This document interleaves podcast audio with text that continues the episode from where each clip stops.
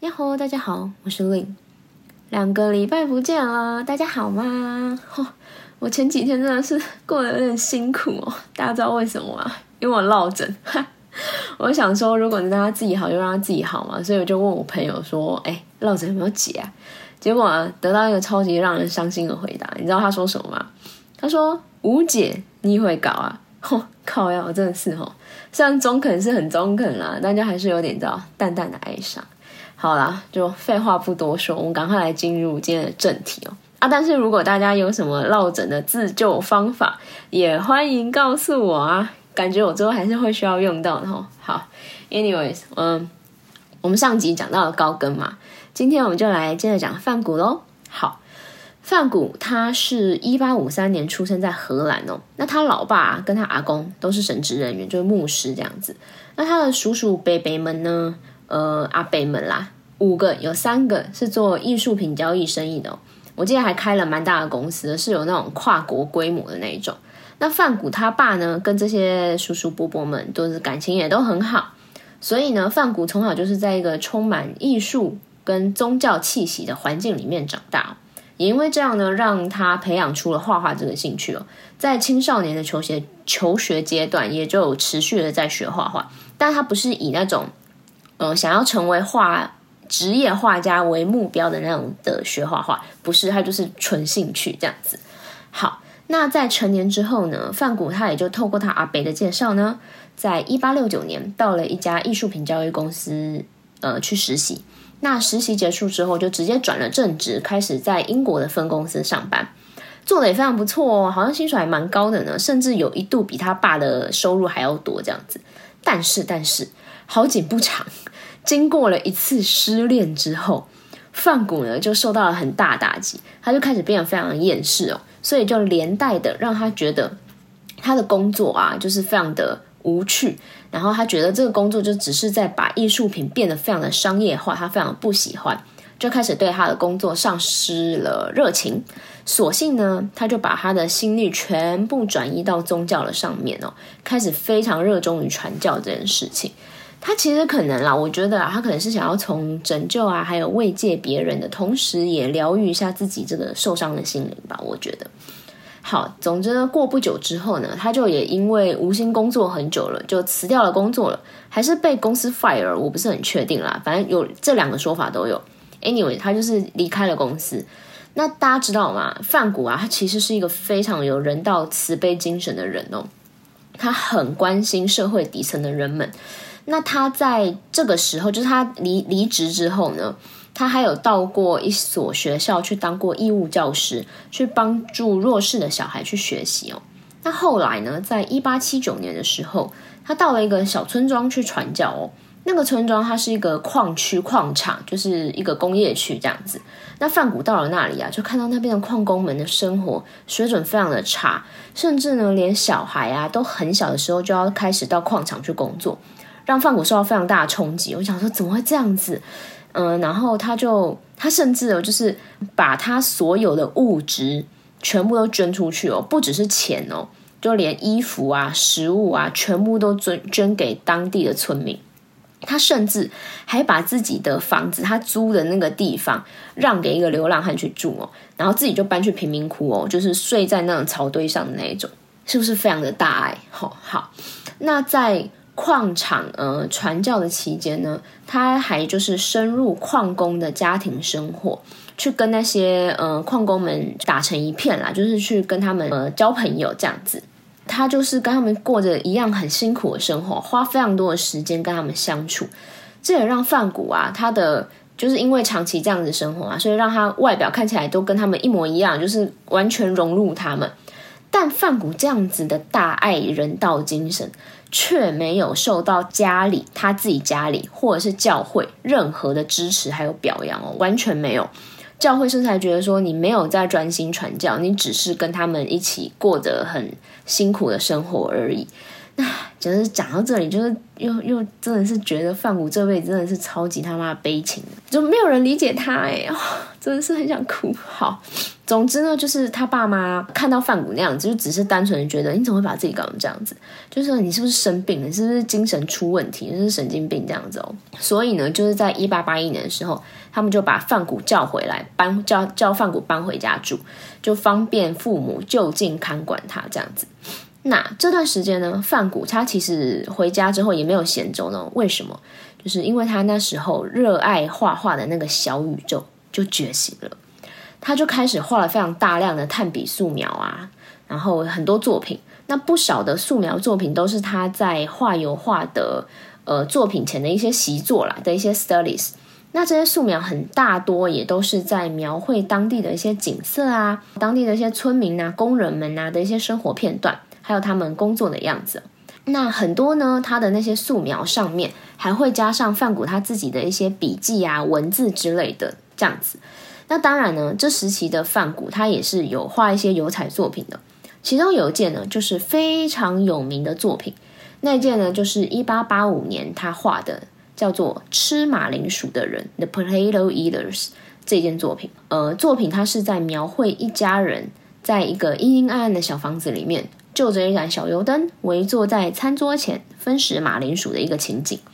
那这件作品呢，现在普遍认为啊，就是范谷真的开始展露他才能的作品哦。那汉科班出身的其他艺术家不一样哦。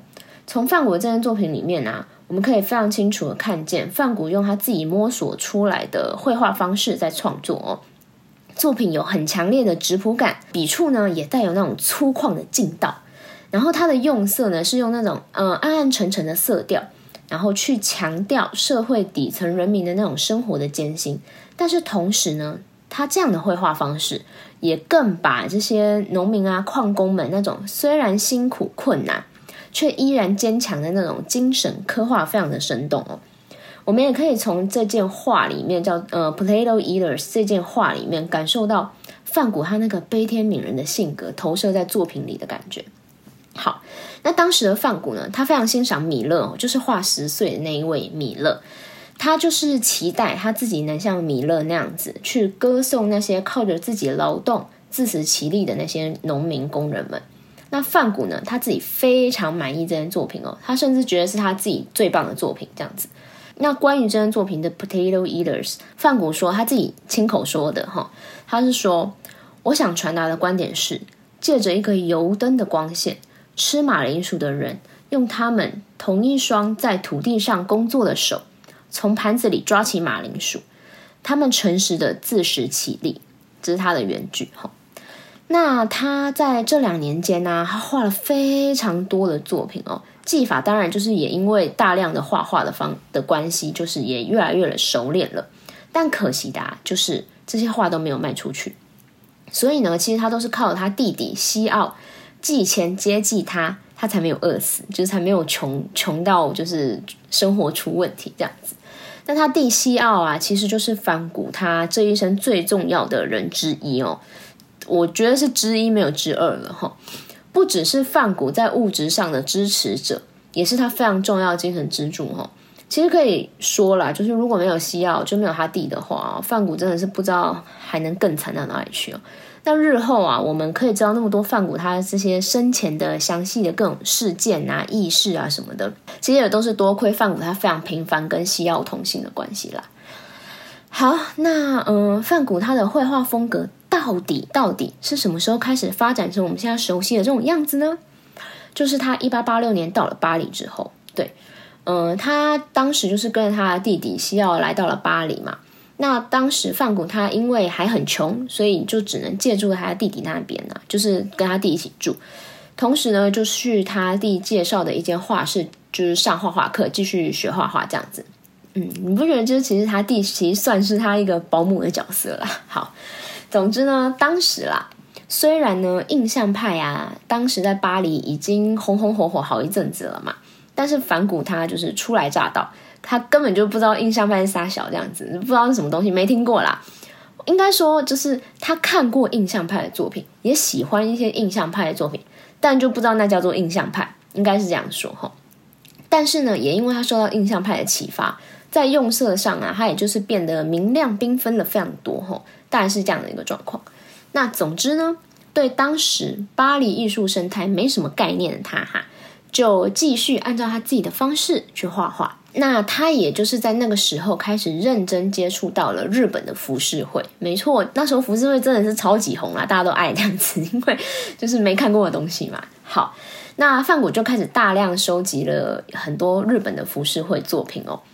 嗯，会说他开始认真接触的原因，是因为他其实，在那之前的前一阵子就开始对浮世绘很感兴趣了，只是他没有认开始认真研究而已。那到了巴黎之后，就开始非常收集非常多，大概好像一两百张不止吧的浮世绘。那范谷他也有画了几件临摹浮世绘的作品，有艺伎啦，也有风景。那他还有一件作品是画一个呃一位卖他颜料还有画画用具的商店老板的肖像画，那幅画叫做《唐吉老爹》。好，那这幅作品里面，我们也可以从背景看到非常多浮世绘作品。好，范谷他就是超级爱浮世绘，他爱浮世绘爱到他甚至呃临摹了一个日本浮世绘艺术家歌川广重还是歌川广重的一件作品。叫做归户梅屋铺吼，他以这件作品为原型画了一张叫做《李树开花》的画。这件作品呢，范国他还有一笔一画，非常认真的看图说故事，因为不不看书，看图写字哦。他写了不少的汉字哦，还真的都写的不错吼，蛮多字是认真看得懂的，就是可以辨认的这样子。大家可以去找来看看，很可爱。我个人觉得啊，超 Q 的。好，之后啊，我们其实也能在范国的作品里面明显的看到他把浮世绘的风格融合进自己的绘画方式里面哦。譬如呢，我个人最喜欢的范谷作品的其中一件，就是一八九零年的叫做《盛开的杏花》那一件作品。哦，真是。爱到不行的那一件，美到不行。好啦，我们等等再来讲，嗯，花束对于范谷的意义。我们先回来说说范谷那个强烈的个人风格究竟是怎么来的吼。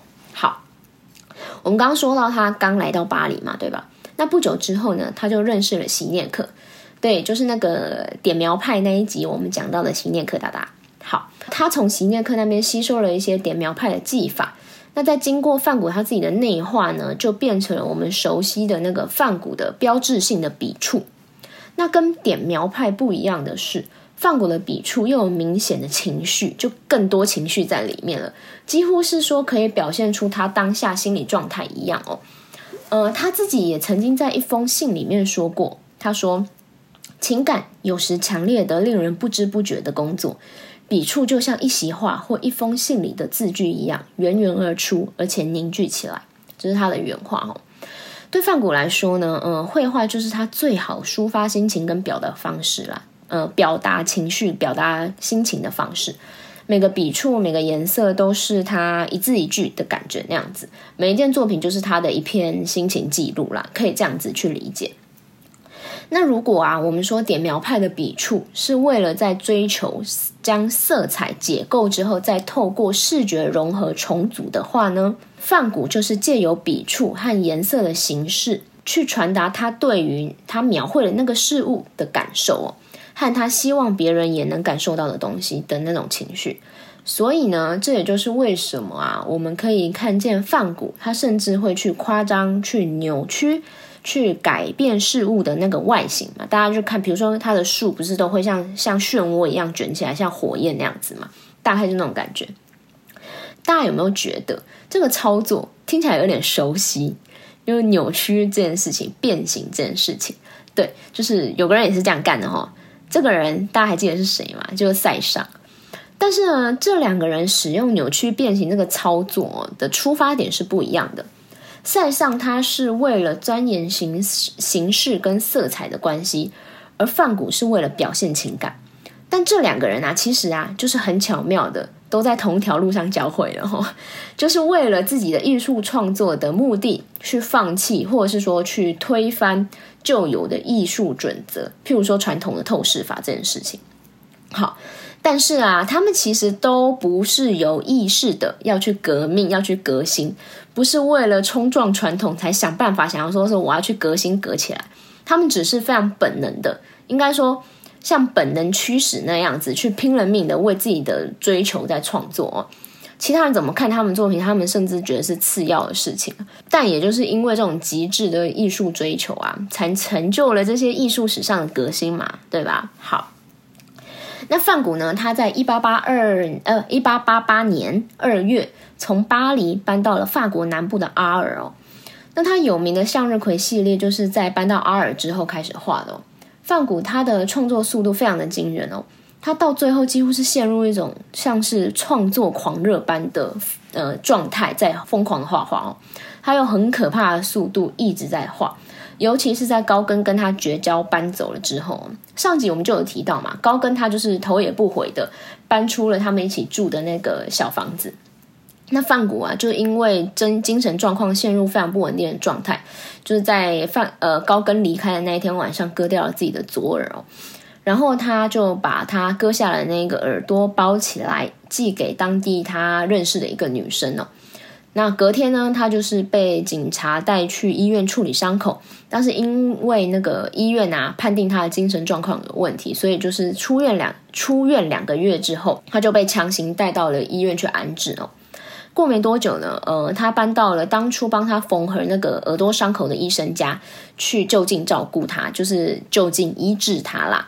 范谷他有帮这个医生画过一幅肖像，也是蛮有名的一件作品啦，叫做呃菲利克斯医生肖像。他搬去了那个医生家之后，但是过了不久，又是两个月之后，呃，一八八九年五月八号，范谷他就自愿住进了圣雷米精神病院哦。那这也是范谷他生命里的最后一年。嗯，虽然他只在这间医院住了一百零八天。但是呢，他却是在这段时间里面画了一百五十多件的油画跟一百多件的素描作品哦。他最最最有名的那件作品《星夜》The Starry Night，就是在圣雷米精神病院完成的。大家知道那个 The Starry Night 还有一首歌是以这这一件作品为灵感去创作的嘛？就是那个 Starry Starry Night 那一首歌，对，大家可以找来听。好，刚才提到这个，我不是有提到一件作品叫做《盛开的杏花》嘛？那件作品也是在这个时期完完成的，是他送给他刚出生的侄子，也就是西奥的儿子的礼物哦。他的侄子被取名叫做 Vincent William，跟范谷一样，就是同名叫做 Vincent。那我觉得啦，嗯，或许这个盛开的杏花就是像范谷对呃新生命带来希望的一种投射吧，或者说象征啦。好，那范谷他的杰作非常的多，大家也都知道。但这些作品啊，在他在世的时候，几乎都是非常的不受待见哦。他这辈子其实只卖出过一张作品。那他在最后呢，是在呃一八九零年七月二十九日，因为枪伤感染并发症过世的。关于他的死因啊，其实有非常多的说法，众说纷纭哦。虽然大部分的说法是说他是自己举枪自尽的啦，自杀的。嗯，他是射他的腹部还是胸口？然后是胸口，但是因为那时候事发地点是在麦田里面，没有目击人，就是没有目击，没有人目击事发经过，所以其实有另外一个说法是说他是遭到附近的小孩拿枪乱玩的时候误伤，就是遭到流弹击中这样子。那麦田其实对范谷来说也是一个非常重要的题材，他自己有说过吼，他说吼，混乱天空下的麦田代表着悲哀。与极度的孤独，他说是这样子。那范谷他生命最后一张的作品就是那一张叫做《麦田里的乌鸦》。好，反正呢，就是他那颗子弹呢，他是穿过胸部，好像打到一根肋骨吧，这样子，所以没有伤到重要的器官。所以当时范谷他受伤之后，就是就是受到枪击之后，他还是自己走回家。然后找医生来帮他看伤口，但是因为没有外科医生在场，所以子弹当时有没有也没有被拿出来。隔天呢，范谷就因为伤口感染迅速恶化，就是在凌晨就过世了。那根据他弟弟西奥的说法，范谷的遗言就是一句“痛苦永存”。唉，真的是 有点想哭。好了。西奥他弟自己呢，就是范谷他弟呢，在范谷过世后半年，也就因为身体健康状况越来越差的关系，也就过世了哦。那后世啊，其实很多学者对范谷的精神状况做了非常多的研究，还有推测。有人认为范谷他是罹患了躁郁症，这也是一个比较主流的认定啦。但也有学者认为范谷是边缘性人格，也有说他是罹患癫痫，局部性癫痫哦。另外还有人认为他是因为酗酒跟长期营养不良加上失眠，造成他精神状况长期处在一个不稳定的状态。也有学者呃觉得啦，当初范谷会割掉自己的耳朵，原因是因为幻听导致的。就是范谷他在一个极端绝望的状态下，因为想要停止他那个耳边不断出现的声音，所以才割掉耳朵。但不管怎么样啦，我真的真的觉得范谷这辈子其实真的是让人有够难过。就是几乎所有人都只是单纯的把他当做疯子，而且来自那种周遭啊左邻右舍那种不友善的眼光，也让范谷很长就是陷入焦虑的状态这样子。其实像范谷这样子啊，因为各种原因导致长期精神状态不稳的人啊，就算到了我们这个时代哦，这个现在这个时 moment，但还是常常会因为他们看起来，就是这些人看起来或是表现的不正常，然后被社会边缘被排斥这样子。请大家自行把那个“不正常”三个字加上引号的那个手势吼。所以我就常在想啊，就是。到底正常的定义是什么啊？你真的确定你自己就是正常的那一群吗？对不对？我个人认为啦，要求所有人都要符合同一种行为跟思想上的模式，基本上就是一种社会暴力。像我觉得啊，就是现在这种外向性格主流的社会，要求天生内向的人要用外向的方式去面对世界哦，某个程度上就是社会暴力。而且啊，这种要求大家都要所谓一样正常的社会暴力。就很不幸的，就是会造成更多人就是受到原本不必要的精神上的一些剥削还有折磨嘛，对不对？就每个我个人认为哈，每个个体就是一个小宇宙啦，就是都有自己的出场设定，也有自己的历史、自己的成长跟自己的运行方式哦。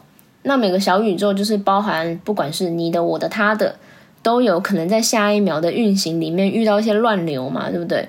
那每个宇宙遭遇到乱流的反应跟应对也都不会一样啊，不一定会一样嘛。就像每个人因为各自成长经历不一样，会 trigger 到你的人事物气味也都不一样啊，对吧？总之，我觉得啦，倾听跟理解永远应该要优先于评论，对吧？